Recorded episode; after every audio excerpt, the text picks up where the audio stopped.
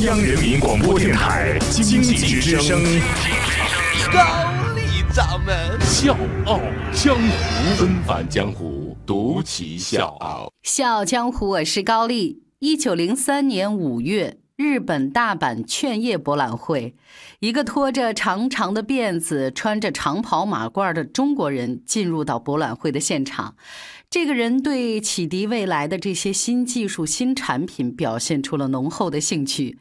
他就是有着“状元实业家”之称的张謇。当时呢，张謇五十岁，那是他第一次去日本，而且呢，要备注一点啊，完全是自己掏的钱。他在日本呢逗留了七十天，除了参观劝业博览会之外呢，他虚着心、快着眼、勤着笔，先后到了长崎、神户、大阪、名古屋、东京、横滨二十多个城市，参观了三十家农工商企业和三十五家教育机构。日本媒体对张謇的印象是这样的：晒得黝黑的脸、俊秀的鼻子、紧闭的嘴和消瘦的稍高的颧骨，下巴大，显现出一种坚强的意志。他们还看出这个人的不同之处：张氏之行与以视察为名而一般泛泛走马观花者大相迥异。此乃知识精英兼实行之勇士观光也。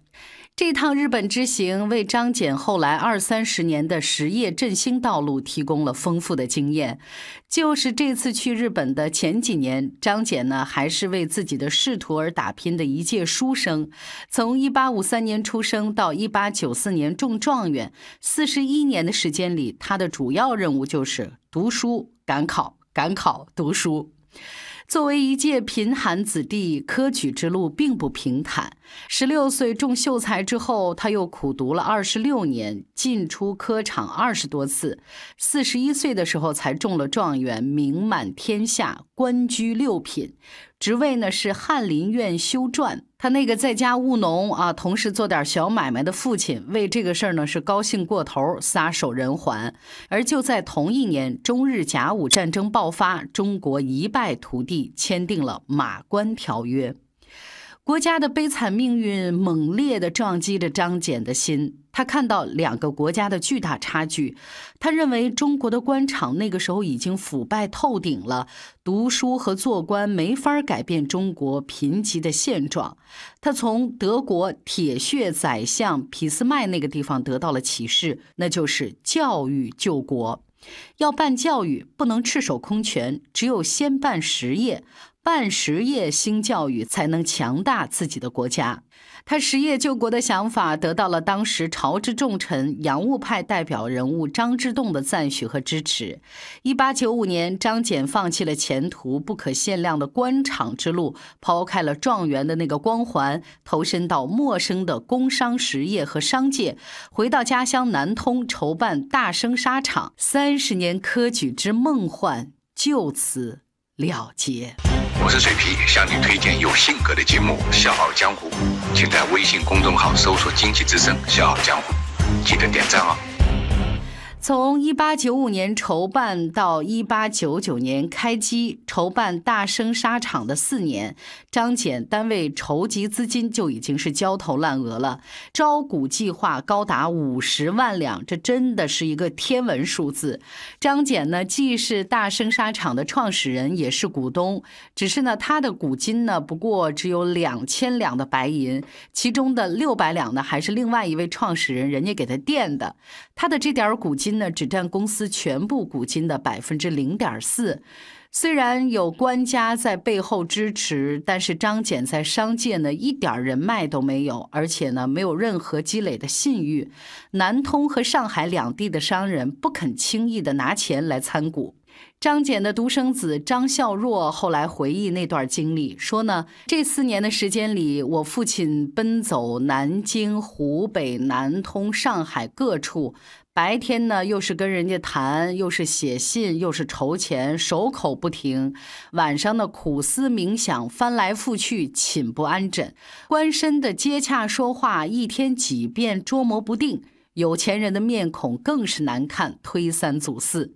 上面的总督虽然赞助，而底下的官员没有一个不拆台的，旁人呢也没有一个不是来看热闹的。所谓人情冷暖，事态变幻，我父亲是亲尝而深受了，又是气愤，又怕办不成功，所以我父亲最初最大的成功是完全建筑在坚韧的、勤俭的毅力上的。这是一段艰苦卓绝的创业历程，更何况那个时候的张謇已经年近五十岁了。如果没有坚强的意志，创业极有可能半途而废。后来呢，他跟下属说：“一个人到了危难的境遇，还是要抱定一个信念：牙齿打落了，在嘴里和血一起吞下去，连手都用不着去摸肚子。”历经四年的艰难，张謇终于把大生纱厂建起来了。可喜的是，纱厂第二年就实现了盈利。而同时期，全国商办的机器纱厂不过七八家儿。清朝一共出了一百一十四位状元，亲自开办工厂的，除了张謇，还有同治状元陆润养。只是呢，他热衷的是仕途，只办了两年多的工厂就重返官场。而张謇办了两年多的工厂，又开始积极筹备通州师范学校。和实业相比，张謇更感兴趣的是教育。他提出了“父教育，母实业”的观点，以实业利润反哺教育，以教育人才推动实业发展。无论是民办实业还是新式教育，在二十世纪初始的中国都是新鲜事物，怎么一步一步发展起来？没有任何先例可循，而这之后的二十年时间，在南通，张謇不仅创办了几十家的企业，成就了商业帝国，还用企业的利润和自己的收入，创办了两百四十多所小学、六所专科学校、一座博物馆、一座图书馆，还有一个气象台和十六家的慈善组织。筹办通州师范学院之前，张謇曾经上书两江总督刘坤一，希望呢政府来兴办新式学校。他甚至还拟定了新学的次序和中小学的课程。刘坤一身边的官员呢是极力反对，所以上书呢没有被采纳。后来呢，八国联军的枪炮逼得慈禧四处逃难。这才在反思当中开始了一场勉强的新政，而且颁布了钦定学堂章程，这个也算是给张謇创办新式学校提供了一个政府的背景支持。在办学这个事儿上，张謇是绝不盲目随意，反而是思虑缜密。他对周围的人说：“普及教育就要多办小学，办小学需要师资，所以首先应该办师范学校。”张謇戴着小帽子，穿着青衣，坐着独轮小车，亲自选择办学的地点。最终，他选择了一座始建于明朝万历年间败落的寺院——千佛寺。接着，他就对寺庙进行了改造和新建。他甚至亲自参与测量、设计绘图。学校开学的前一天晚上，张謇亲自拿着锤子为每个学生宿舍来定门牌，一直忙到后半夜。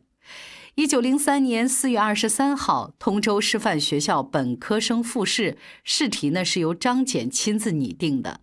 可是谁又能想到这场考试居然藏着两位大人物？不信，明天接着听。小江湖，我是高丽实业家张简的故事，明天继续。勇敢的心。